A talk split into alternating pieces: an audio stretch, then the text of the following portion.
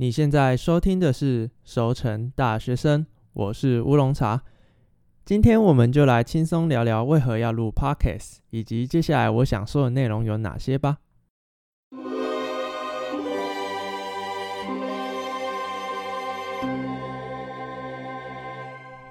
这是第一集，也就是整集的前导片。感谢 Christian 帮我录制前面的音乐，让大家在爆肝的期末生活中有一点舒缓的效果，对吧？好，那废话不多说，我们就进主题吧。哦，对了，如果你现在期末考还没读完，或是作业还没写完的话，其实我也救不了你了。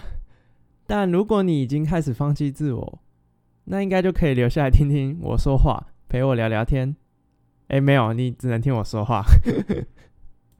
接下来我就会讲讲为何我会录 podcast，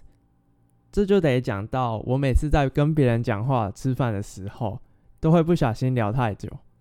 但因为时间真的限制太多，加上我最近已经快要养成一个口头禅，也就是，哎，你赶不赶时间？如果不赶的话，我可能会聊两个小时左右。哎，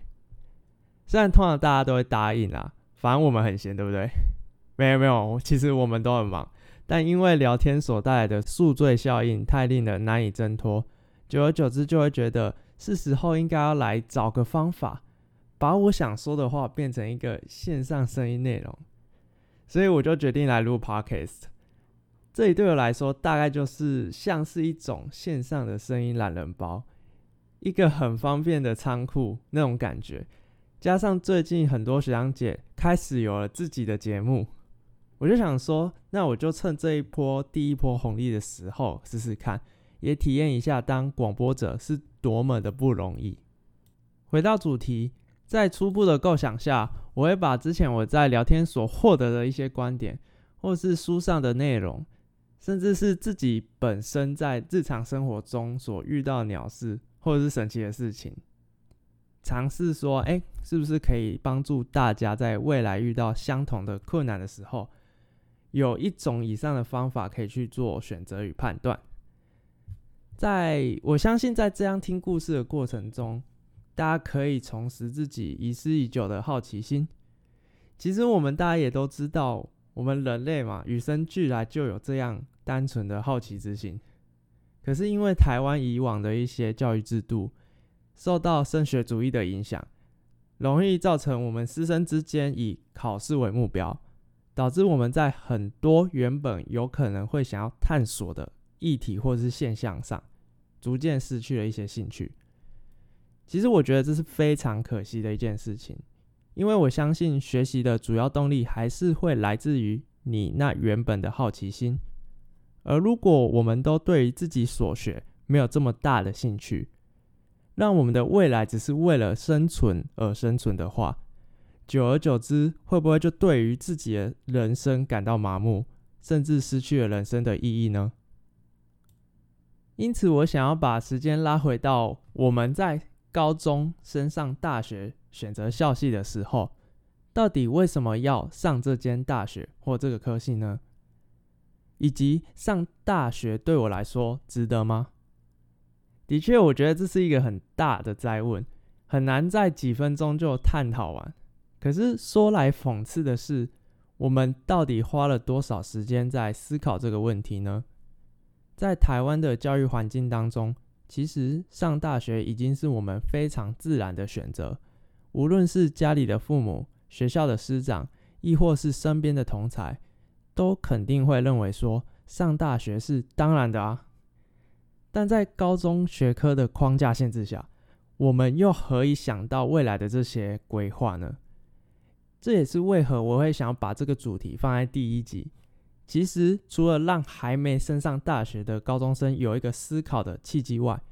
也让我们这些对，就是我们正在就读大学的人，能够暂时回到归零的状态，看看现在的生活到底是不是自己真正所想要的呢？说到这，就会让我想到鲍金勇先生的书里面，他有提到，如果你要读大学，你能够带走些什么呢？我们在学校的时候，总是喜欢抱怨这个不好，那个不好，可能是大众台南很热啊，或者是叔叔又在作秀，甚至系上必修课的教授都乱教之类的。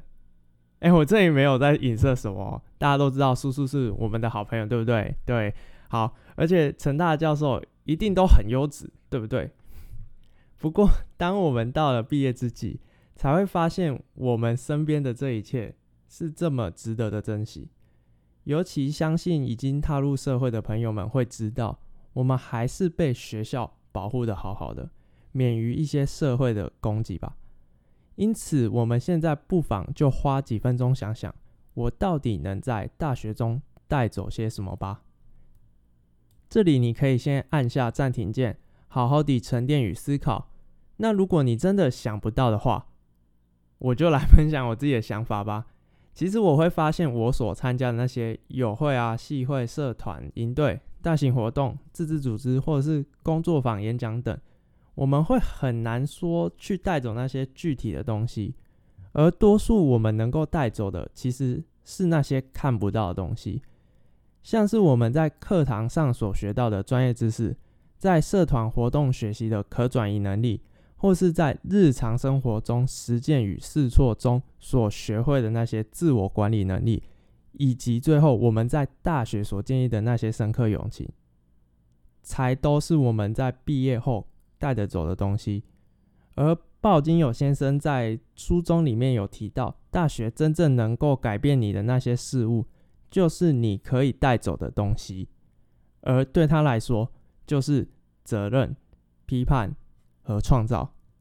说真的，这些感觉就很像校长会说的话。可是，可惜我们的大家长没办法天天跟我们互动嘛。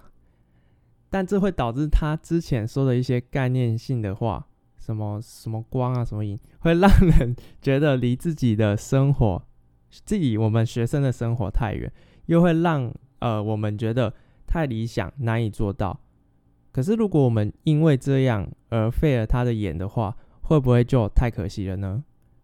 或许当个抱怨者非常容易，但我们如果变成管理者，要提出解法的时候，我们又可以做出多少？以及又有多少人可以为现在的所言所行负责呢？不过，因为时间的关系，加上我现在真的有点肚子饿，所以今天就先止于此吧。剩下的细节我就会在其他集慢慢说。感谢你非常耐心的听到这里，包容我第一次录音的吃螺丝跟含卤蛋。接下来等到期末平静之后，我也会花更多的时间在论稿，慢慢练习自己的口条。